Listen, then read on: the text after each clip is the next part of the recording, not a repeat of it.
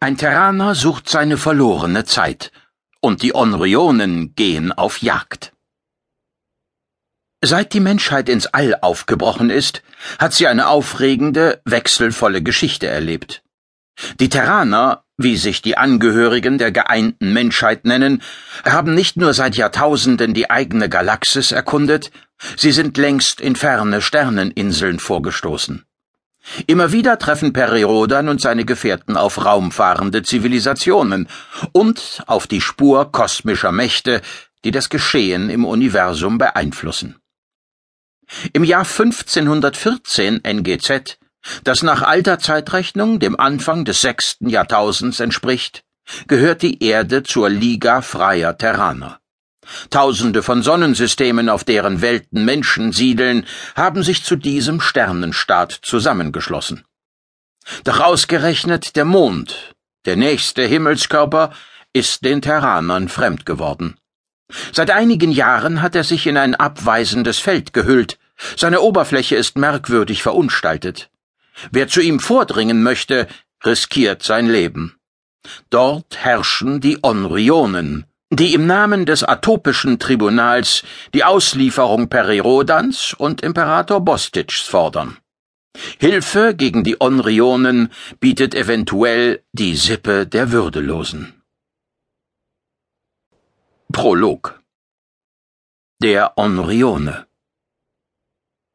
Die Dagmarten glitten durch das trübe Schwimmgas, wie immer in einer Gruppe von mehreren hundert. Sie bewegten ihre weit aufgeblähten Finnen synchron. Jede Richtungsänderung, jedes Wendemanöver ließ sie hell aufleuchten. Darin fanden sie Schutz und konnten ihre Fressfeinde auf Distanz halten. Doch wehe, eine der Dagmarten entfernte sich vom Schwarm. Schöne Tiere, sagte Kailek Maltinuk. Er betastete das Schutzglas, das den Raum ringsum einfasste, als befinden sie sich in einer umgestürzten Kuppel mit bloß einem schmalen Zugang. Er meinte, ein Kribbeln in den Fingern zu spüren, als würden die Dämpfe des Schwimmgasbeckens den Schutzmantel durchdringen und seine Haut verätzen. Sie sind schwer zu züchten und noch schwerer am Leben zu erhalten. Schekwal Generik trank vom süßen Batwa.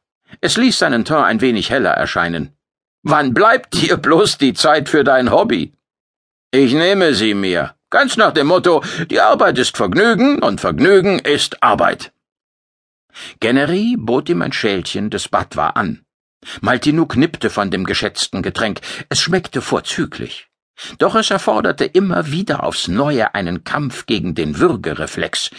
Die Fadenmaden darin wollten sich mit ihren Widerhaken in seinem Rachenraum festhängen und dort ihrem Dasein als Symbionten nachgehen, die winzigen Biester mussten mit reichlich hochprozentigem Alkohol abgetötet werden.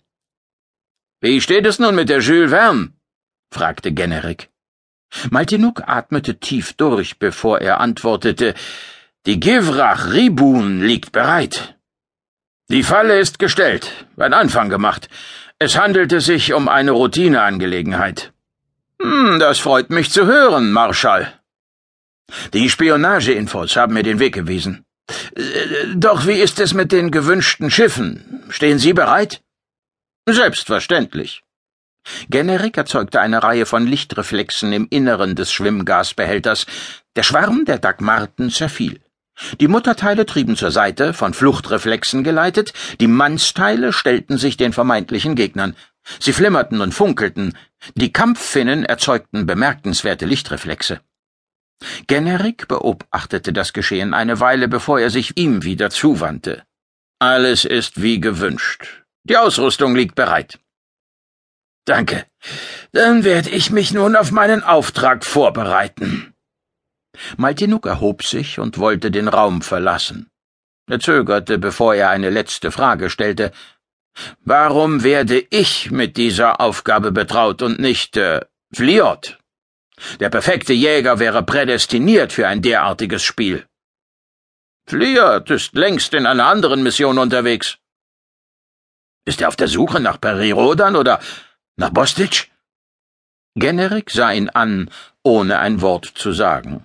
So lange, bis Maltinuk begriff, dass er keine Antworten bekommen würde. Er nickte dem Schiffsführer der Hotri zu und ließ ihn in seiner Grübelkammer allein zurück. Die Dagmarten hatten sich beruhigt und fanden wieder zu einem Schwarm zusammen. Zwei der Mannsteile trieben bäuchlings auf dem Grund, zerrissen von Grundeulern, die sich mit ihren langen Barten um die Beute stritten.